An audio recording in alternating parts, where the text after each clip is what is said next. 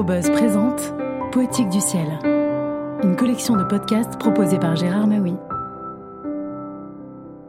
Bonjour. Le talent d'Hubert Reeves consistait à savoir parler des nombres, forcément astronomiques, avec des mots justes et imagés. Sous sa plume, science, poésie et littérature s'entrelacent harmonieusement. Patience dans l'azur de Hubert Reeves a été publié en 1981, puis réédité et mis à jour en 1988 aux éditions du Seuil. Au début de notre siècle, l'observation du mouvement des galaxies a projeté la dimension historique sur l'ensemble de l'univers. Toutes les galaxies s'éloignent les unes des autres dans un mouvement d'expansion à l'échelle du cosmos. De là est née l'idée d'un début de l'univers. Issu d'une fulgurante explosion, il y a environ 15 milliards d'années, il poursuit depuis cette date sa dilatation et son refroidissement. L'image d'une matière historique s'impose maintenant de toutes parts.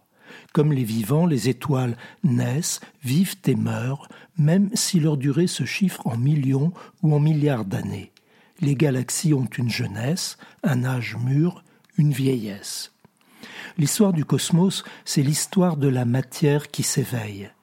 L'univers naît dans le plus grand dénuement, n'existe au départ qu'un ensemble de particules simples et sans structure. Comme les boules sur le tapis vert d'un billard, elles se contentent d'errer et de s'entrechoquer, puis par étapes successives, ces particules se combinent et s'associent, les architectures s'élaborent, la matière devient complexe et performante, c'est-à-dire capable d'activités spécifiques. Patience, patience, patience dans l'azur, chaque atome de silence est la chance d'un fruit mûr. Paul Valéry, étendu sur le sable chaud d'une lagune, regarde le ciel. Dans son champ de vision, des palmiers se balancent mollement, mûrissant leurs fruits. Il est à l'écoute du temps qui sourdement fait son œuvre. Cette écoute, on peut l'appliquer à l'univers. Au fil du temps se déroule la gestation cosmique. À chaque seconde, l'univers prépare quelque chose. Il monte lentement les marches de la complexité. J'imagine un Valérie cosmique qui aurait assisté en spectateur au déroulement de tous ces événements.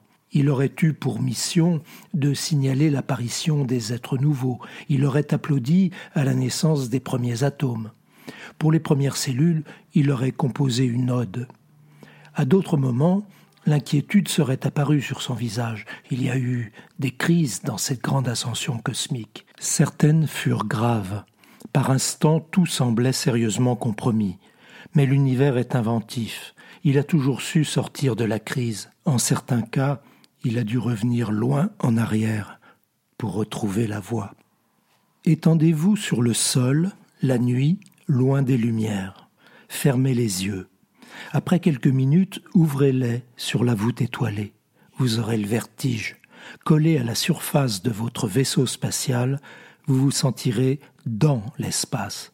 Goûtez-en longuement l'ivresse. C'est ici que commence notre exploration de l'univers. Nous allons regarder d'un œil neuf. Les constatations les plus simples, les plus immédiates, celles auxquelles nous ne faisons même plus attention, sont souvent les plus riches en informations. Attardons-nous d'abord au fait suivant. Il y a le jour et la nuit. La moitié du temps il fait clair, l'autre moitié il fait noir.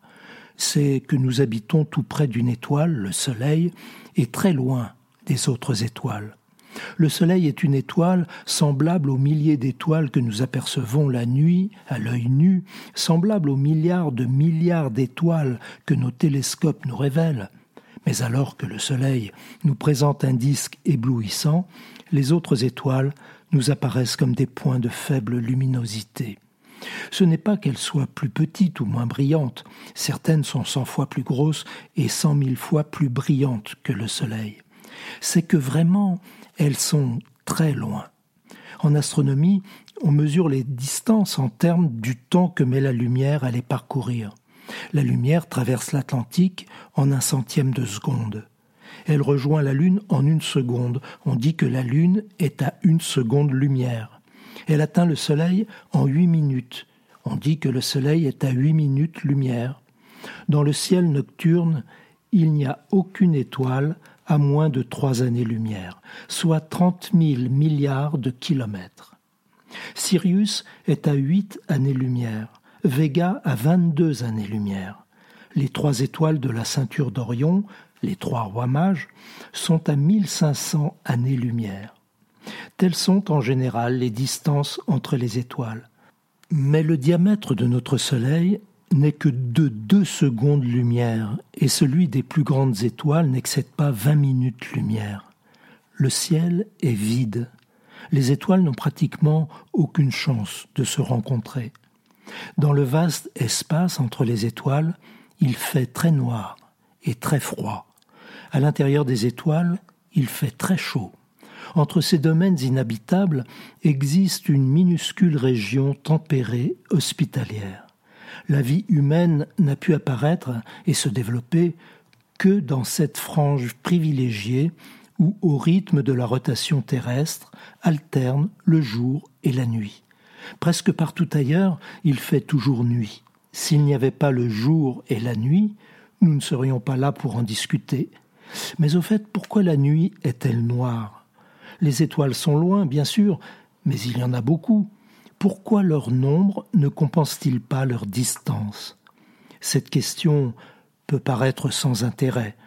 Tout au contraire, c'est une des plus riches qu'on puisse poser.